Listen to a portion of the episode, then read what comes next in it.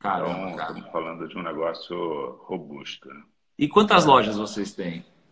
São 290 lojas nesse momento.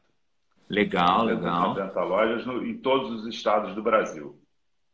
Bacana. E me fala uma coisa, vocês hoje, é, quantos por cento de venda vem do online, por exemplo, de vocês, e quanto vem do, do mundo real, digamos assim, né, do canal físico? Cara, a grande maioria, né, nesse segmento de apparel, que a gente chama, né, de roupa, uhum. na verdade, a, a, penetração do online é bem mais baixa comparado com vários outros segmentos. Né? Então, uhum. o, a penetração do online é mais ou menos 3, 4%, e a grande maioria vem do mundo físico. Né? Então, quando acontece uma situação dessa, que a gente está com mais de metade das lojas fechadas, agora quase todas, né? amanhã é, uhum. Praticamente quase todas vão estar fechadas.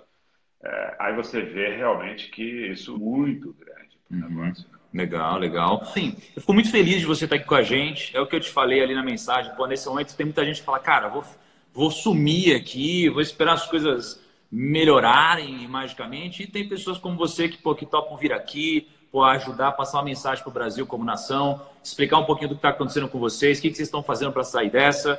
E, primos, vocês estão assistindo aqui, é, pô, olha só, tem um tempo para teoria agora, tem que ser tudo prático, tá? Então, assim, Paulo, dito o que a gente já falou e o que todo mundo está vendo que está acontecendo na mídia, vocês estão sendo impactados e quanto vocês estão sendo impactados assim pela crise, cara? Passa um overview para gente.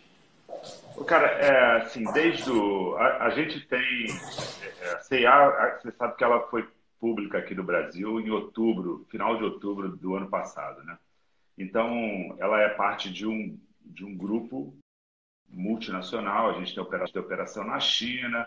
Então, isso é muito louco porque, obviamente, a gente foi vendo a cena acontecer lá, lá da uhum. China primeiro, depois da Europa, e foi uhum. recebendo informações ao longo dessa jornada e a gente entendeu. A gente, desde fevereiro, está com um comitê de crise